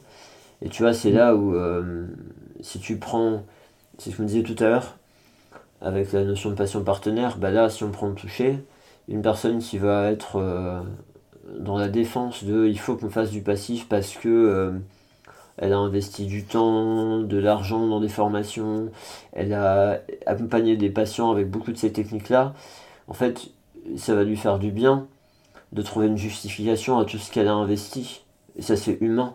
Et, et ça, c'est ok, mais juste le piège, c'est pas d'aller dans le sens de ah ben vous voyez, ils le disent, et puis du coup de voir que ça, et de voir le défendre, euh, le défendre, et comment dire, et pour le défendre, se retrouver à critiquer des approches actives et en fait, voilà, c'est vraiment ça le piège, c'est toutes ces histoires de, dualisme. Et... comme tu dis, la, pratique réflexive permet de se situer. quelle est ma pratique actuelle? Est-ce que euh, c'est des techniques que j'utilise beaucoup, pas beaucoup? Pourquoi est-ce que je suis en confiance avec ces techniques et pas avec d'autres? Du coup, ça me permet d'explorer ce avec le quoi je suis moins à l'aise pour essayer de me développer dans les, dans les domaines dans lesquels je suis pas très bon. Et euh, d'un autre côté, d'utiliser, de valoriser l'expertise que j'ai pu acquérir dans certains, dans certains autres domaines. Et justement, la pratique réflexive, elle permet ça, comme tu dis, si on se rend compte qu'on est à une extrémité du spectre, où est-ce que, qu'est-ce que je peux faire pour me recentrer un petit peu et l'utiliser à bon escient et pas l'utiliser pour, comme tu dis, justifier mon investissement personnel, mes croyances, mes. Euh, c'est dur, hein. Donc, euh, c'est dur, ça. Hein. C'est beaucoup. C'est dur, mmh. c'est dur, c'est normal. Et, et, tu vois, même dans l'histoire de. On peut aussi. Euh, être plus facilement en paix avec des choix. Moi, je me rappelle, tu vois, j'avais pas pensé à ça depuis très très longtemps, mais euh, dans ma formation initiale, il y a une, euh, une, des, euh, une de mes collègues étudiantes, elle a arrêté la première année de sa, ses études de kiné. Elle avait passé deux ans à faire comprendre médecine, à rentrer, elle avait galéré comme tout le monde, elle était arrivée. Et la première année, elle a laissé tomber parce que pour elle, toucher les gens, c'était pas possible. Elle, elle, elle y arrivait pas en fait, c'était trop pour elle. Et eh ben, et, quelque part, à cette époque-là, il fallait absolument toucher, etc. Et bah, quelque part, moi, je me dis aujourd'hui, euh, on peut aussi arriver à cette décision-là, être en paix avec, et par contre, arriver à reconnaître que parfois, il y a des patients qui ont vraiment besoin de ça, et du coup, bah, avoir des parcours de soins, des collègues, des je sais pas quoi, pour pouvoir réorienter, en fait, et pas, et pas se dire, du collègue, s'il peut l'aider, c'est pas qu'il est meilleur que moi, c'est juste qu'il il a, il a des choses complémentaires, différentes, et que ça convient mieux à cette personne-là. Et, voilà, tout, tout ça, d'être vraiment plus en paix avec ça. Mais, et, et, ouais, et c'est là où, en fait, un, des gros problèmes, c'est le fait de pointer du doigt, c'est le fait de stigmatiser, c'est de dire ouais, toi tu fais ça et il faut pas faire ça. Et du coup, forcément, quand on, fait ça aux gens, les gens ils justifient. Et, et après, du coup, bah, plus ils justifient, plus ils renforcent leur position. Et plus on. au final, c'est la personne qui critique qui va fermer la vision des choses de l'autre, à la limite, si on va par là. Donc, euh, voilà, toute cette, toute cette ouverture, toute ces c'est tellement plus confortable, franchement, se battre. ça me permet de faire un petit lien avec, euh, avec un, concept, ça va être très, très bref comme, comme parenthèse, mais sur la notion de, recoupement des, des, capacités, des compétences. Euh, en France, on est très silo. Donc justement, et c'est ça aussi, comme on dit, y compris dans les catégories, y compris dans les trucs, on apprend les choses par silo. Et de plus en plus, il y a de la recherche qui montre que dans l'apprentissage, euh, en termes d'encadrement des étudiants, en termes de euh, formation initiale, formation continue, formation à la réflexivité, etc., le, le mieux, c'est quand les compétences se, se overlappent. Je sais plus comment dire. Se chevauchent, se, chevauchent, ouais. Et, euh, et, en Angleterre, il y a beaucoup plus ça parce que bah, on le voit justement, par exemple, ne serait-ce que dans le cadre légal de la formation. C'est-à-dire que les kinésithérapeutes peuvent évoluer pour devenir pratique avancée, euh, praticien de première intention, etc. Et donc vont avoir accès à certains actes médicaux, vont avoir accès à certains actes de prescription d'imagerie, vont avoir accès à certains actes euh, de d'injection, par exemple, ou de trucs comme ça. Et donc en fait, c'est euh, ça fait qu'il y a du chevauchement entre les professions. Mais du coup, ça, ça crée plus de communication, en fait. Il n'y a pas cette notion de ah, vous nous piquez notre travail. Il y a vraiment cette notion de ah, bah, c'est cool parce que du coup, quand tu m'expliques ce qui va pas et que tu m'envoies un patient, bah, je comprends ce que tu dis et on parle le même langage et on a fait les mêmes, les mêmes choses et en fait, on, on, travaille ensemble. Et ça, c'est vachement intéressant dans la multidisciplinarité dont on va parler euh, dans le quatrième point. vas-y, vas-y, je te laisse avancer. Euh, donc après, il y a un autre, un autre point qui est intéressant euh, dont on va parler brièvement parce que celui-là, du coup, il est un petit peu plus difficile à, imaginer de façon concrète, c'est toute la notion de sens. Et donc ça, on parle légèrement plus dans le côté sociologie et philosophie, mais l'intérêt d'avoir du sens et de l'espoir dans la rééducation, c'est-à-dire que euh, une rééducation, elle doit être basée sur qu'est-ce qui, qu'est-ce qui est important pour la personne. Et donc euh, ça, ça va rejoindre tout ce que je pense que Camille en parle dans certains de ses articles de blog sur sur l'agence BP, il me semble, sur la notion d'identité sociale. Euh, c'est un truc sur lequel elle a beaucoup travaillé avec euh, le, par exemple, euh, comment est-ce que je me, je me définis? Donc, si je me définis en tant que kinésithérapeute, en tant que copain de un tel ou tel, en tant que fils de mes parents, en tant que frère de mes frères et sœurs, en tant que pianiste, en tant que sportif, en tant que etc., etc. En fait, tous ces labels-là, c'est des identités sociales. Et donc, bah, la pathologie peut avoir un impact sur mon identité. Donc, si je me pète un doigt, bah, d'un coup, je suis en arrêt de travail, euh, je peux pas faire de piano et euh, je peux pas faire d'escalade. Bon bah euh, du coup ça atteint mon identité parce que du coup enfin du coup c'est quelque chose que je vais vivre comme quelque chose d'assez grave. Or que je me pète un orteil, bon bah je peux continuer de faire plein de trucs en fait. Mm.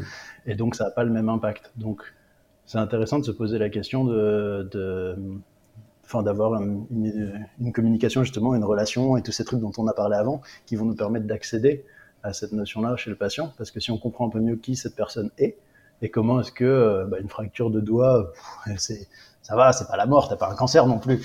Et ben en fait, ça peut avoir un impact bien pire pour euh, sa perception de qui elle est, parce qu'en fait, euh, si je m'identifie que en tant que ça, parce que c'est mon job, c'est mon hobby, c'est la raison pour laquelle je suis dans la relation dans laquelle je suis, parce que je suis que le grand pianiste, machin truc, bah tu te pètes un doigt, tu fais plus rien quoi. Et, et, du coup, ça affecte toutes les composantes de ta vie et ça peut vraiment ruiner ton existence. C'est sûr.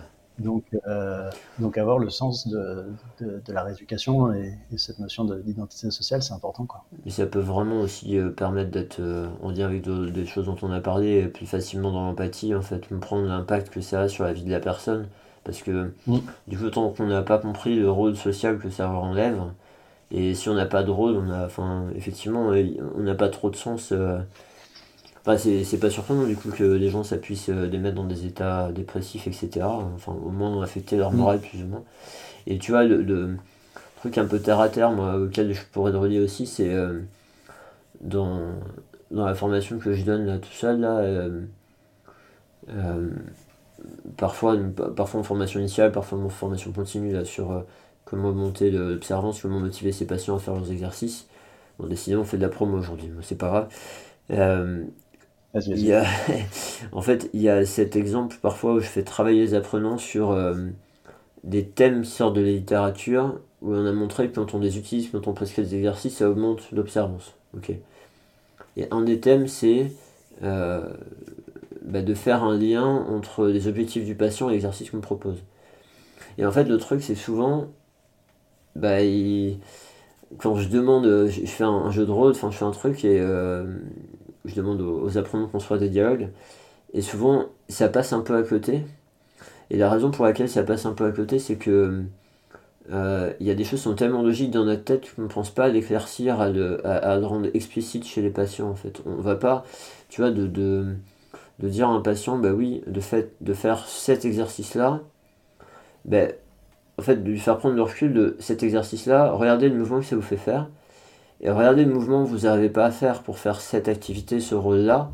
En fait, mm. faites le lien. Ça, les aider à comprendre que de faire cet exercice-là, ça va leur permettre de faire le mouvement, l'activité, la fonction qui leur manque.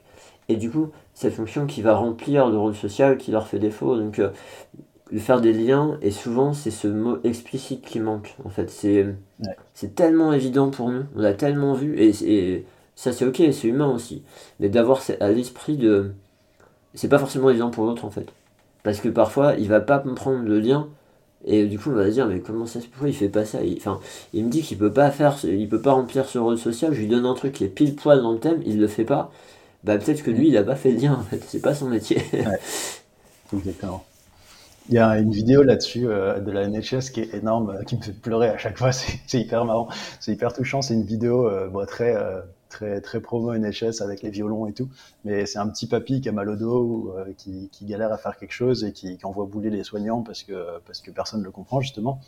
Et euh, au fur et à mesure de la vidéo, tu le vois qu'il progresse et puis tu vois qu'il commence à, faire des dumbbells overhead. Donc il, là, il prend son gros dumbbell dans son jardin et tous les matins il fait. Tu vois le, temps qui passe. Et il fait ça toutes les semaines, toutes les semaines. T'as ses voisins qui le regardent en mode c'est un vieux, pourquoi est-ce qu'il fait des dumbbells overhead? Enfin, il est, il est malade, il va se casser en deux, tout ce que tu veux. Et à la fin de la vidéo, tu vois le papy qui soulève sa petite fille pour qu'elle mette l'étoile sur l'arbre de Noël. Et là, bien sûr, tout le monde est. tu, tu, finis à te dire, bah oui, en fait, ça fait sens.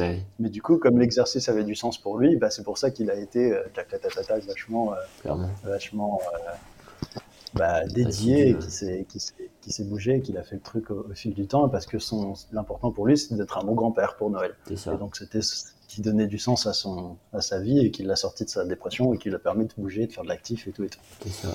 Donc, un, ça, c'est une belle image, je trouve. C'était vraiment un truc euh, où je me suis dit, ah ouais, c'est vrai que c'est, c'est, ça joue sur le, sur le côté un peu émotionnel et tout, mais, euh, mais du coup, c'est une bonne façon de faire passer le message, je trouve. Bah oui, ça parle à tout le monde, bien sûr. Donc, euh, donc ouais, avoir un, un, truc qui va être au-delà du, du, déficit, ce qu'ils appellent du déficit, donc ce que nous on va identifier à déficit de flexion, d'extension, problème de ci, problème de ça, d'essayer de voir un petit peu la, la, la, personne plus dans son, dans, dans, son narratif, dans la façon dont elle, elle se, elle se décrit, dans la façon dont elle, elle se perçoit, dans, dans sa vie, dans son, dans son, dans son être, j'ai envie de dire. Donc c'est des trucs qui sont euh, qui sont assez intéressants et après bah voilà ils vont me donner plein d'exemples sur euh, jouer sur les forces, les capacités, etc etc plutôt que plutôt que de, de montrer ce qui va pas. Et le dernier point de la, de la diade sur lequel on peut, on peut, on peut bouger, c'est un aspect du coup qui va être, bah, qui va pas mal résonner avec tout ce qu'on a dit avant, c'est justement la collaboration et euh, le fait de travailler ensemble. Donc tout ce qui va être partenariat, etc. Et donc ça, c'est le, le, le, dernier point avec la prise de, de décision partagée et, euh, et l'aspect autonomie et euh, empowerment. Je crois pas qu'il y ait une vraie, vraie traduction qui soit, qui soit faite et beaucoup en français on utilise le même mot. Donc cette notion un peu de, de de responsabilisation, d'être autonome, d'être indépendant. Euh, et ce qui est important, ce, qui, ce que j'aime beaucoup dans cet article, c'est que souvent, quand il parle d'empowerment et de tous ces trucs, il précise dans la mesure de ce que le patient veut. Ouais. Parce que il y a beaucoup de, beaucoup de, enfin, il y a un piège souvent qui est, bah, nous, on veut faire de l'autonomisation, on veut que notre patient il aille bien en quelques sessions et qu'après on le renvoie à la maison et on se dise, je suis meilleur kiné. Mais en fait, il y a des patients qui juste ont pas envie de, prendre une décision parce qu'ils ont peur. Donc je pense notamment, c'est beaucoup le cas en oncologie, avec des patients qu'on leur propose, bah, vous voulez la chimio, vous voulez l'opération, c'est ce qui va se passer, vous avez un tel euh, chance de survie euh, à tel an, tel an, la qualité de vie c'est X, Y, etc. Mais ils sont là, mais, mais j'en sais rien en fait, j'ai pas envie de prendre cette décision, vous venez de m'annoncer que je vais mourir et ou potentiellement que ma vie elle va être complètement changée, euh, bah, juste vous faites la décision. Et, euh, et c'est ok aussi de, euh, une fois qu'on a bien sûr donné toutes les explications, qu'on a pris le temps, qu'on a laissé le temps euh, aussi de, de, de, faire, de faire le temps, parce qu'il faut que les, les gens le, soient dans le, le, la position où ils vont avoir la capacité émotionnelle de prendre cette décision, mmh. etc. Donc c'est pas au jour 1, le jour où ils sont en détresse, où ils, sont, où ils vont pas bien, etc. Il faut aussi laisser du temps, permettre la décision de mûrir, etc. Mais si les gens, après avoir eu les informations, avoir eu le temps de réfléchir à la décision, de s'être posé, etc., disent bah, ouais, j'ai bien conscience de tout ça, mais, mais je, je sais pas, et j'ai pas envie de, de, prendre cette décision parce que ce serait trop impactant pour moi de savoir que c'est de ma faute si X ou Y. Bah, c'est ok de, de, de, prendre la décision pour eux ou de leur dire, bah, moi, ce que je recommande, c'est ça, sur la base de ces raisons-là, c'est votre choix. de, de, de, suivre mon avis, mais, euh, mais c'est pas, pas le meilleur avis. C'est l'avis qui, moi, me parle. souvent, souvent c'est un truc qui est pas, pas bien compris, dans la prise de décision partagée, en fait, de. Euh, si le patient, en fait, si le patient il veut que ce soit nous qui choisissions, c'est un choix de sa part. Et par contre, il faut mm. lui laisser ce choix, en fait. Faut pas partir de ce principe-là, a priori de partir du principe que bah, de toute façon le patient, les patients ils n'ont pas envie de choisir parce que ça j'ai entendu pas mal de fois les patients ils n'aiment pas choisir ils n'ont pas envie de euh, ok vérifie laisse-lui le temps le contexte enfin fais ce que tu peux et puis après oui si vraiment il, et eh ben, il préfère faire suivre tes recommandations bah, il fait ce choix là mais vraiment de vérifier ça. Et clairement il y a des situations où c'est le cas. Et c'est pas mm. et c'est pas tu vois encore une fois dans le le c'est bien c'est mal là dans le noir c'est pas une situation qui remonte close la présentation partagée. Non ça en fait partie. Ça en fait partie. Exactement Exactement. Et euh, un des éléments que je trouve super intéressant aussi dans cet article, dans la façon dont il formule, c'est qu'ils disent que c'est quelque chose que tu revisites constamment.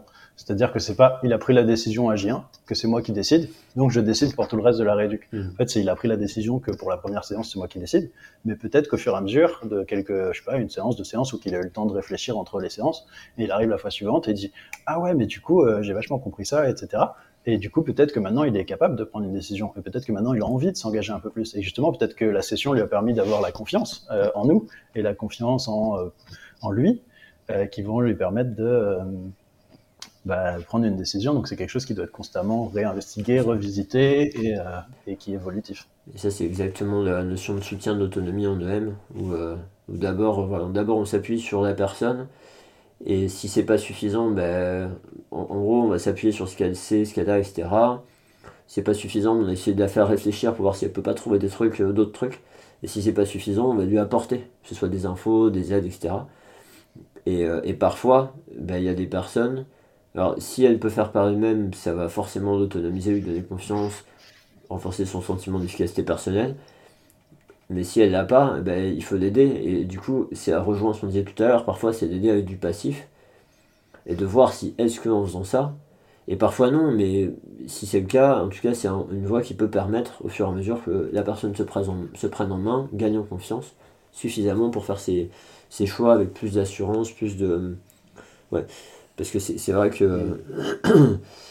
c'est vrai que dans la prise de décision partagée, le fait de partager la responsabilité, c'est un peu confortable pour nous les soignants. Parce que si ça échoue, ben, c'est pas que de notre faute.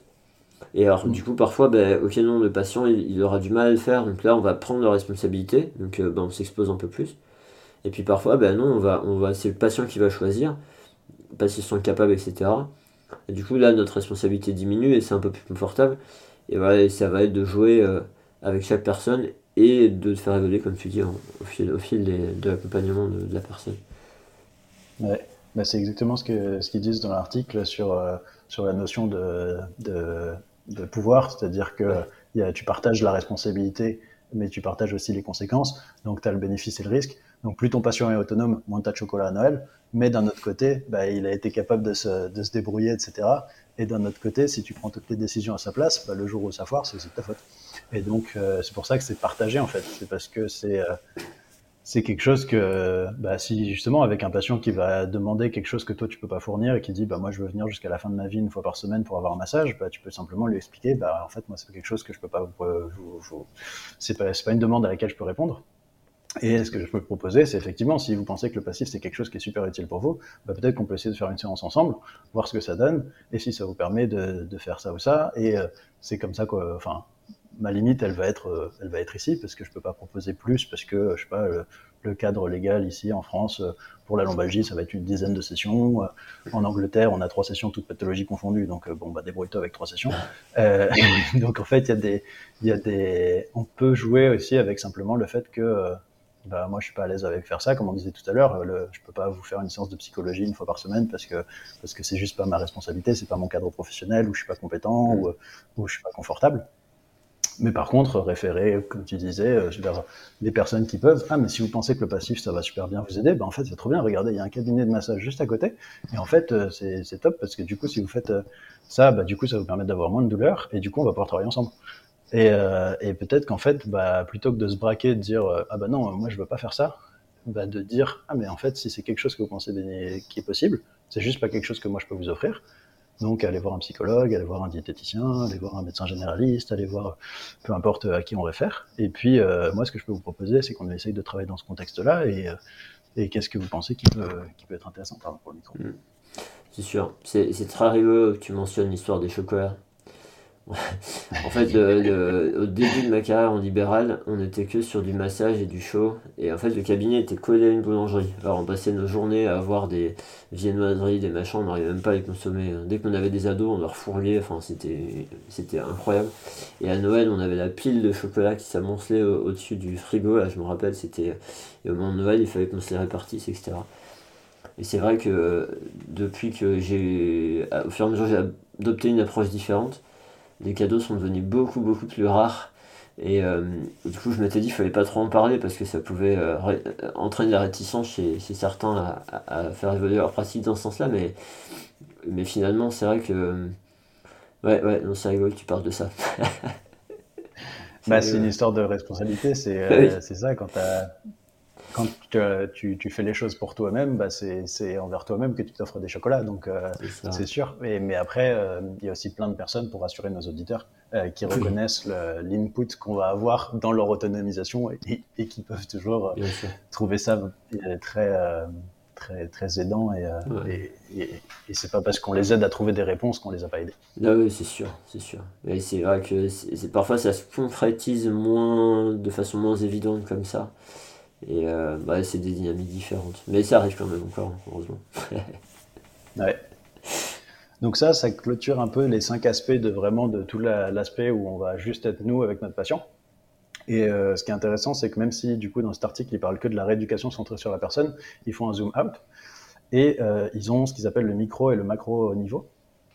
Et, et, du coup là, ça va dans des trucs où ça parlera peut-être un tout petit peu moins. le premier, si, le macro peut-être un peu moins euh, au kiné en France, mais l'idée c'est quand même d'essayer de, prendre les idées qui vont être intéressantes pour nos auditeurs pour, euh, pour voir dans quelle mesure est-ce que ça peut les aider euh, d'un point de vue un peu plus global. Donc le micro, il parle d'inclure les proches, donc du fait qu'on a cette relation avec la personne, mais que dans plein de situations de soins, on est aussi en travail avec bah, les proches, la famille, etc., etc. Et donc c'est des éléments qui sont à prendre en compte.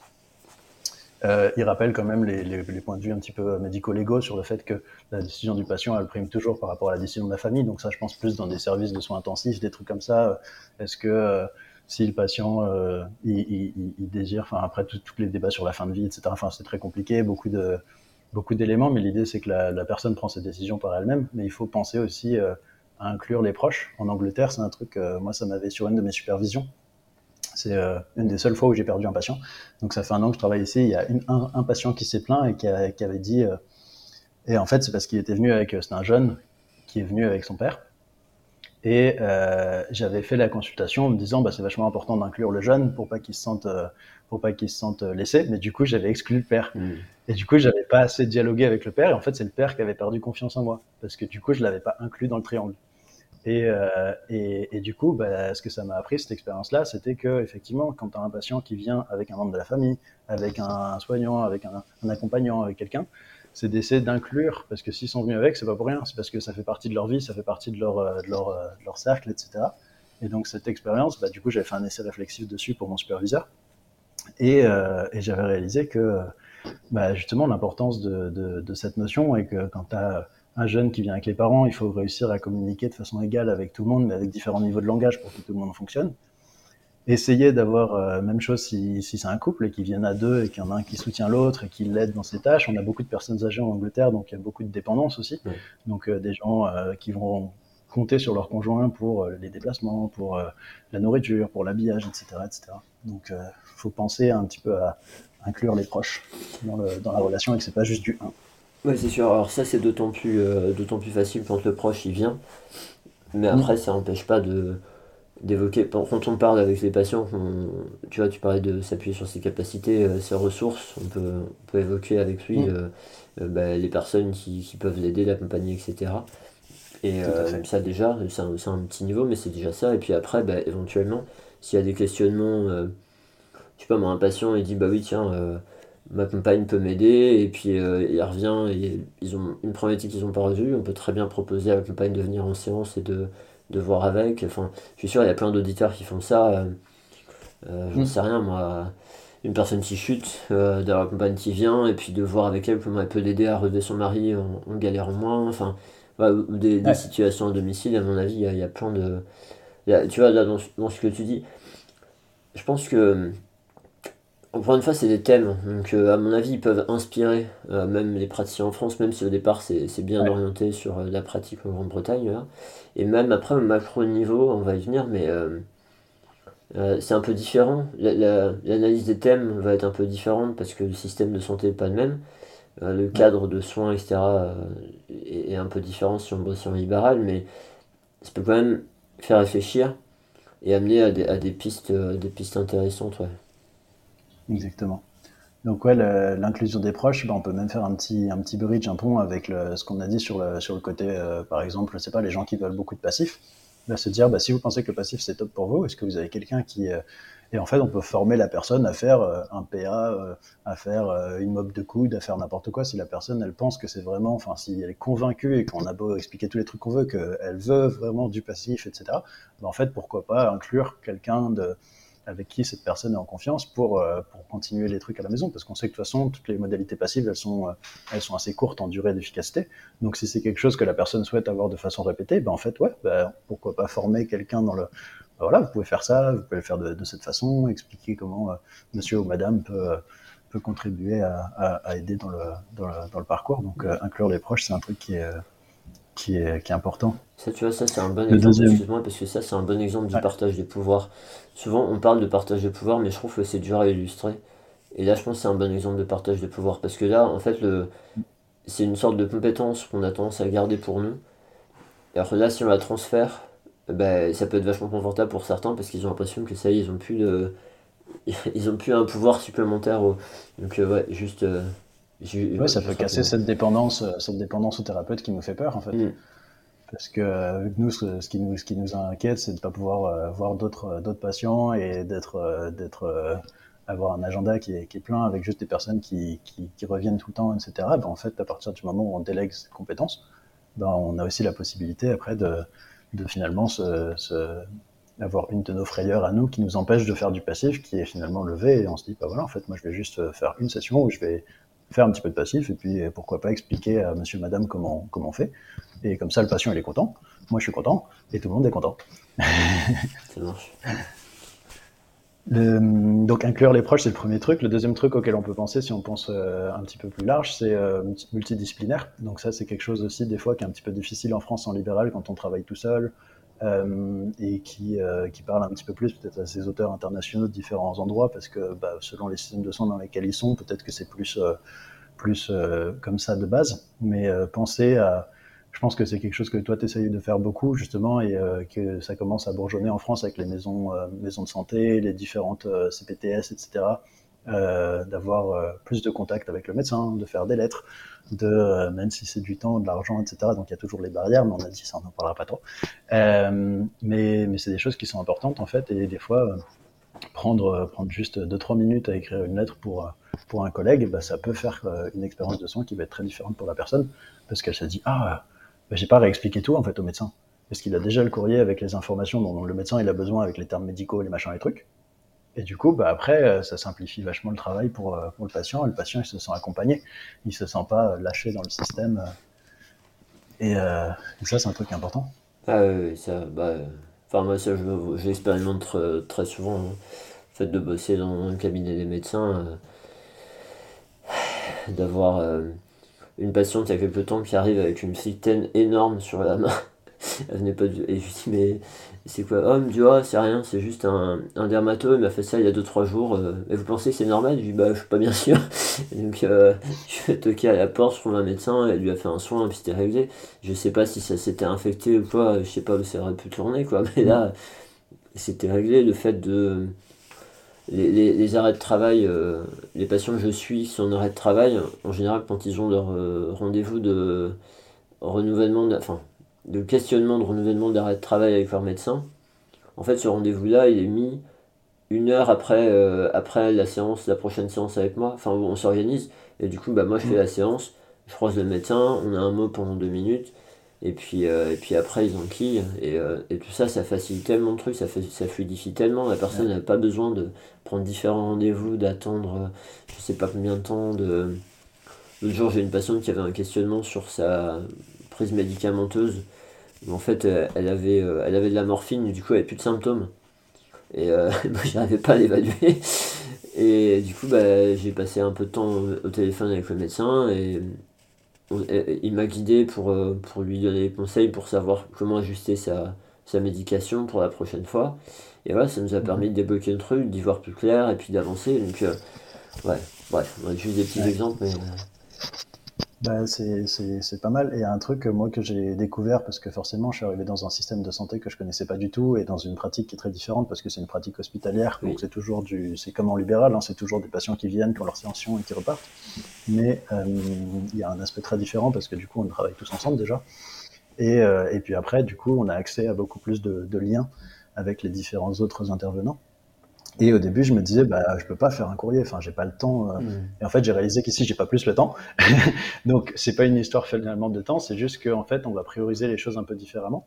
Et en fait, si euh, un professionnel, un kiné, donc qui travaille tout seul dans son cabinet en libéral en France, se dit, euh, bah, en fait, là, il y a une plus-value à avoir un courrier pour le médecin parce que mon patient, il vient me voir moi, mais il a un questionnement vis-à-vis -vis de X ou Y et que je suis pas la bonne personne où il a un questionnement euh, euh, où il va voir son médecin et il a envie de lui parler de ce même problème et que, bah, en fait, on peut tout à fait prendre cinq minutes à la fin de la session avec le patient et dire, bon, on va terminer la session un petit peu plus tôt. Comme ça, moi, je vais rédiger le courrier pour votre médecin et juste se mettre d'accord sur le fait que ça fait partie de, la consultation. Et euh, en fait, les patients, des fois, ils sont très contents de se dire, ah, du coup, vous allez prendre le temps là, cinq minutes, pour écrire une lettre que vous allez me donner, que je peux redonner au médecin, ou vous allez m'envoyer par mail ou par messagerie sécurisée, ou vous allez envoyer directement au médecin, ou peu importe. Et en fait, souvent, les gens, ils sont très contents de voir qu'on collabore et qu'on travaille avec les autres professionnels. Tu m'étonnes en termes Pour te dire, je vais faire que 20 minutes de session, mais du coup, à côté de ça, je vais prendre 5 minutes pour écrire une lettre. Bah, souvent, les gens, ils sont, ils sont OK. Ouais, non, en termes d'effet contextuel, c'est fort pour les patients, ça. Mm. Ouais. Donc, euh, donc, il y a possibilité, euh, même si c'est pas forcément pour l'instant très ancré dans, dans, dans, la culture de, de soins en pratique libérale. C'est un truc, je pense que bah, c'est nos auditeurs, posez-vous la question est-ce qu'il y a moyen de trouver des petits, des petits trucs comme ça pour essayer de, de le faire, même si pas tout le temps, parce que tout le temps ça sert à rien, mais quand c'est nécessaire, quand c'est quand c'est pertinent, etc. Bah, il y a toujours possibilité de. Ouais, quand il y a besoin. Et c'est de la même manière qu'on fait avec un patient. L'idée c'est pas de se faire notre idée, d'essayer. Essaie de dialoguer avec la personne, voir ce qui marche. Moi, des comptes rendus, je, je me prenais à peu près jamais de notes euh, dans ma pratique. Enfin, c'était une catastrophe. Mais bon, je m'en sortais, alors ça allait. Et là, je me suis mis d'accord avec les, patients, euh, les médecins, quoi mettre dans le dossier médical, et qui est partagé. Et en fait, j'ai vu avec eux des infos qui sont utiles pour eux, en fait. Et je, je fais pas un bilan kiné, euh, je, je, alors, je me mets des infos un peu à moi pour me rappeler, mais c'est surtout des infos qui sont utiles pour eux. Et je sais pas si je bosse avec d'autres médecins, si j'aurais mis les mêmes. Alors après, c'est compliqué parce que quand on est en libéral et qu'on a des prescriptions de 40 médecins différents, on peut peut-être pas s'adapter de la même manière. Mais euh, dans les maisons de santé pluridisciplinaires où on bosse peut-être un peu plus avec certains médecins, ça c'est parfaitement faisable. Et ne pas, pas, bah, pas faire tout seul encore, encore une fois. Ouais. Mais ce que j'ai appris ici en Angleterre avec ma pratique, c'est que justement les infos, on les, on les distille pas de la même façon en fonction du professionnel à qui on adresse. Donc quand je fais un courrier, moi pour euh, parce que du coup, on va envoyer au, au kiné expert du genou. Donc, euh, ils ont ce qu'ils appellent la MAT Team. C'est les teams d'experts, donc c'est des pratiques avancées, des gens qui vont être, euh, voilà, qui ont 500 000 publications sur le genou, qui sont euh, hyper calés, etc. Et eux peuvent faire des injections, des IRM, etc., etc. Donc, quand je leur écris une lettre, eux, c'est des kinés. Donc, en fait, je peux mettre des infos, des abréviations, je peux mettre du, du, de la quantité de mouvement, je peux mettre un truc un peu kiné. Quand je vois un médecin généraliste, ça, lui, il sait pas ce que c'est, 30 euh, degrés de flexion de genou, et flemme, quoi.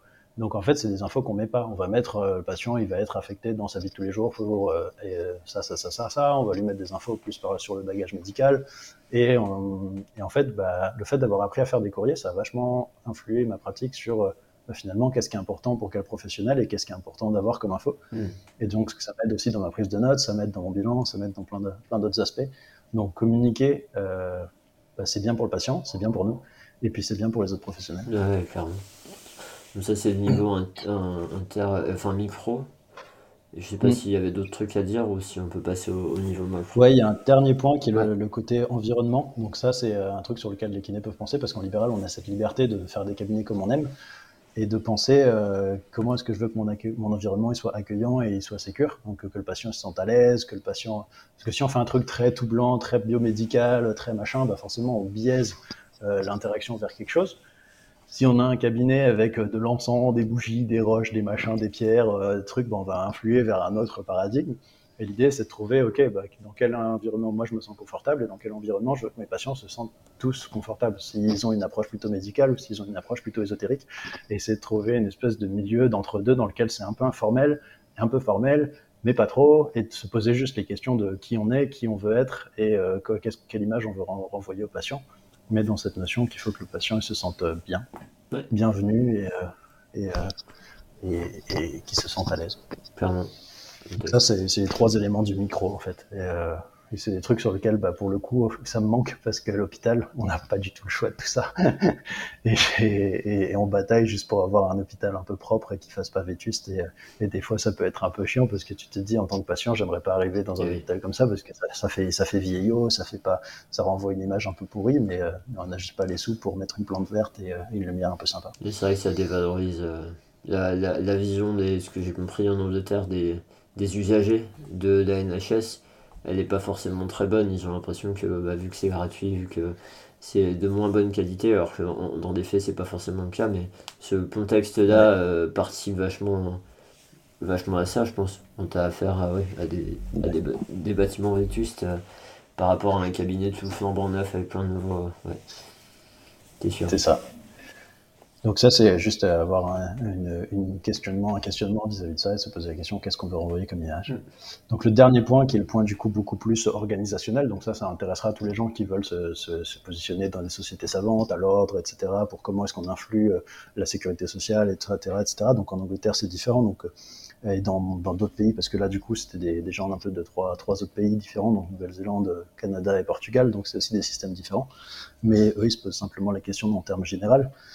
Comment est-ce qu'on fait pour euh, inclure Donc, euh, en gros, ce qu'ils disent, c'est que pour que le système il évolue vers un système plus patient-centré, ben, il faut être inclusif des personnes. Donc, il faut, comme tu dis, qu'il y ait des patients, qu'il y ait des gens qui viennent pour dire, donner leur avis, comment est-ce qu'on veut que le système fonctionne, et qu'il y ait des staffs. Donc, euh, que ce soit pas juste justement le ministère de la santé et des, et des gens qui ont, qui ont jamais fait de soins qui prennent des décisions, mais que ce soit un truc où tout le monde est rassemblé autour d'une table et tout le monde va donner ses, ses ordres de priorité. Donc euh, ça c'est important parce que c'est un truc qui est de plus en plus euh, en vogue à l'étranger où les, les, patients sont inclus dans les études scientifiques, sont inclus dans les prises de décision ministérielles, etc., etc. Et c'est un truc qu'il faut, il faut qu'il y ait des sociétés de patients, il faut que que les patients aussi communiquent entre eux, etc. Donc c'est des trucs qui sont intéressants et puis que les différents staffs soient inclus aussi euh, dans le design. Donc ça c'est bon, c'est un petit peu plus difficile, mais c'est pour plus pour le côté organisationnel de façon à, créer un petit peu du, contexte. Et c'est ce que ce se disait, c'est vraiment sur le côté continuité de soins, coordination et individualisation. Donc euh, prendre ces paramètres-là et de se dire comment est-ce qu'on peut mieux coordonner. Donc euh, donc c'est un petit peu plus à l'écart, mais ça reste des éléments importants. Tu sais, il, y a, y a une tendance quand même depuis quelques années à inclure des patients, hein, même euh, à différents niveaux, même en France là, donc je trouve ça intéressant. Et puis tu sais, quand tu fais des projets, si tu fais des projets à plus petite échelle, euh, je sais pas moi, un projet d'éducation thérapeutique, euh, tu peux aussi inclure des patients experts euh, dans le process. Et là, tu vois, tu peux avoir, si tu as fait ton dossier, tu as tes financements, etc., tu as des latitudes de pouvoir inclure ça. Donc, je, pense que ça reste des considérations à, pouvoir avoir. Et après, bon, bah, c'est comme on a dit, hein, on ne parlait pas spécialement des barrières en détail, mais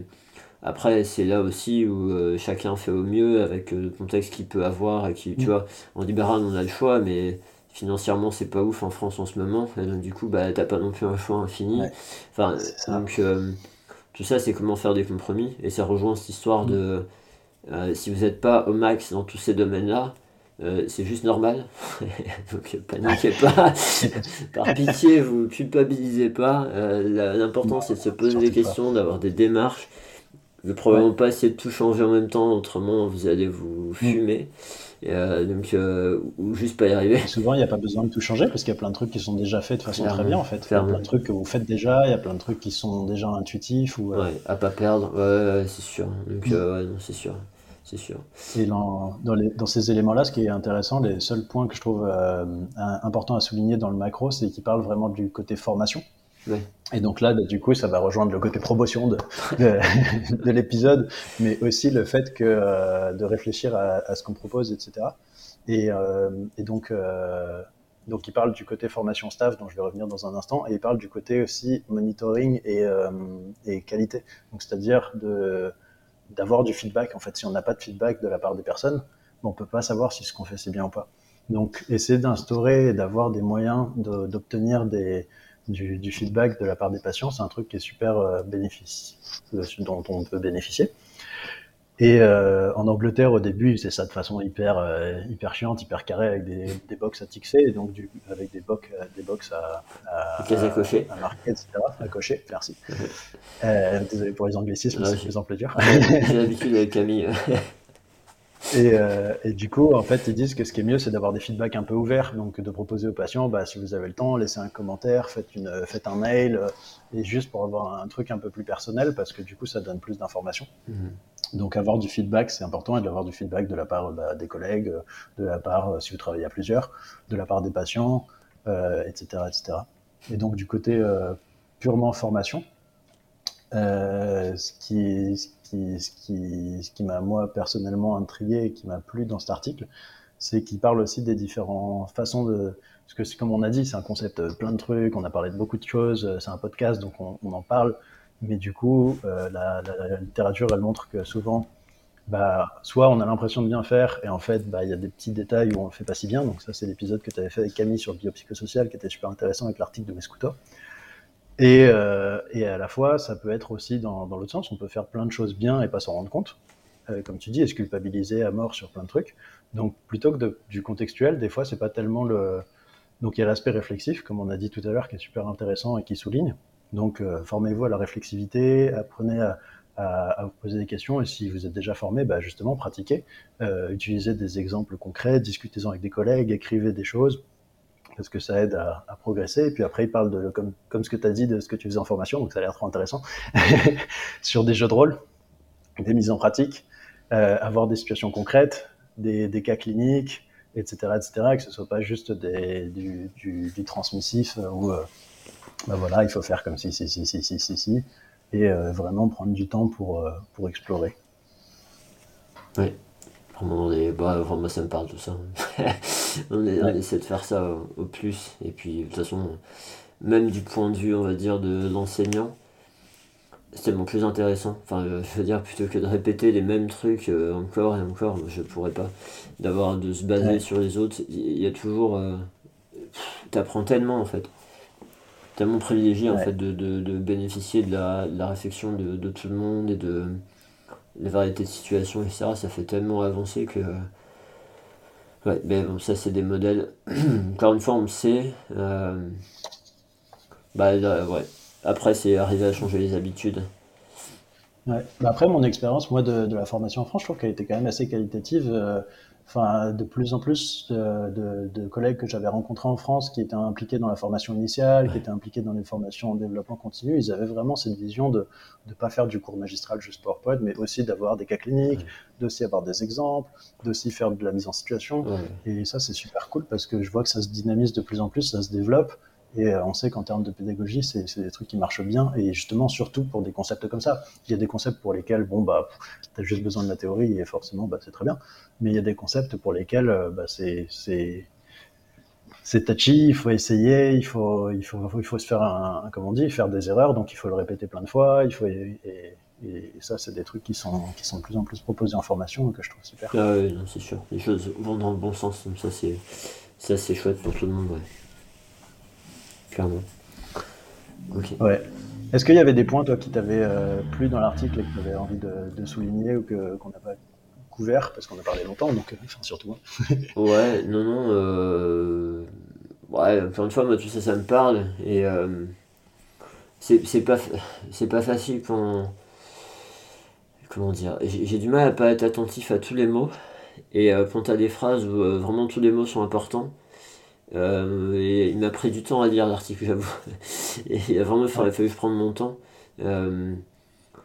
et ouais, non, non, très, très riche. Donc, bah, je te remercie d'avoir, d'avoir su le, l'organiser comme ça pour, pour le présenter aux auditeurs parce que, tu vois, moi je pense que ça fait partie des choses où ça m'aurait si moi je m'étais retrouvé tout seul à présenter cet article-là, ça m'aurait demandé un gros travail pour arriver à être clair et à pas partir dans tous les sens. Et pas. Non, je pense que bah, ça a permis d'aborder les différents thèmes principaux, euh, de donner des exemples euh, par-ci par-là, de faire, euh, de rendre des choses assez concrètes, je trouve. Donc, non, bah, écoute, moi ça, moi ça me va bien comme ça, j'ai pas grand-chose à, à, rajouter.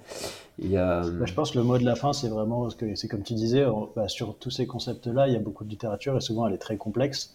Euh, c'est vraiment un cheminement, donc euh, je sais qu'il y a plein de gens à qui ça fait peur euh, de lire du qualitatif ou de lire ce type d'études, parce que là, du coup, c'est une, une, méthode un peu mixte avec un côté un peu revue scoping, donc qui est plus quantitatif et une analyse thématique qui est un peu plus qualitatif. Mais, euh, mais, mais en fait, euh, bah, c'est exactement la même chose. Il faut essayer, il faut, se planter. On va pas comprendre l'article du premier coup. Puis en fait, c'est un truc. Euh, moi, ça fait ça fait maintenant 5 ans ou 6 ans que, que j'en lis tout le temps. Et au début, je pigeais rien et j'étais vraiment largué et je comprenais les concepts à l'envers. Et en fait, c'est ok parce que j'ai pas pu développer cette expertise sans avoir foiré, euh, raté, euh, mal compris ou lu un article et puis finalement bah, j'ai l'impression d'avoir perdu du temps parce que j'ai passé du temps à lire un truc que finalement j'ai rien compris. Mais en fait c'est juste à force de, répétition et, c'est ok de ne pas comprendre tout tout de suite. Ouais, ouais c'est sûr. On n'est pas formaté comme ça mais, mais c'est important de le réaliser maintenant. Ouais. Important. Et c'est vrai qu'avec le recul, tu te dis, ah ouais, bah, c'est vrai que en fait, tu m'aurais donné cet article-là il y a, il y a deux ans, euh, je t'aurais dit, bah, t'es mignon, mais, euh, mais j'ai mieux à faire. Ouais, non. ouais, et puis après, il y a des temps, enfin, c'est pareil aussi, hein, je pense que. Euh, il y, a, il y, a, des moments dans, dans, sa vie où on est à un stade et on a un intérêt particulier et du coup tout va pas nous parler et c'est pas parce que ça ne parle pas à un moment donné que ça ne parlera pas plus tard et parfois bah, de mettre des choses de côté et puis de savoir les retrouver quand on en a besoin et puis de la même manière, on peut pas. Tous ces concepts dont on a parlé, il y a vraiment du temps de digestion. De... Euh, moi, je pense à avoir avancé sur certains, et je sais qu'il me reste beaucoup de chemin sur euh, tous. Et, euh, mm. et c'est cette notion aussi de. je suis vraiment influencé en ce moment parce que je, je, je m'intéresse à ces trucs-là sur l'apprentissage de l'imperfection. Pour ceux qui mm. aiment les, les bouquins. Et ce truc de d'être enfin d'apprécier le chemin et pas être trop concentré que sur la destination autrement euh, bah c'est vachement frustrant le, chemin nous paraît dur on n'arrive pas à l'apprécier une fois qu'on est arrivé on est content deux minutes et puis après bah ça va plus une fois qu'on en trouve un autre et euh, vraiment ça fait une grosse différence entre apprécier constamment le chemin et euh, être content euh, deux minutes et être frustré tout le reste du temps, être content et être frustré pendant, pendant dix ans. je te rejoins là.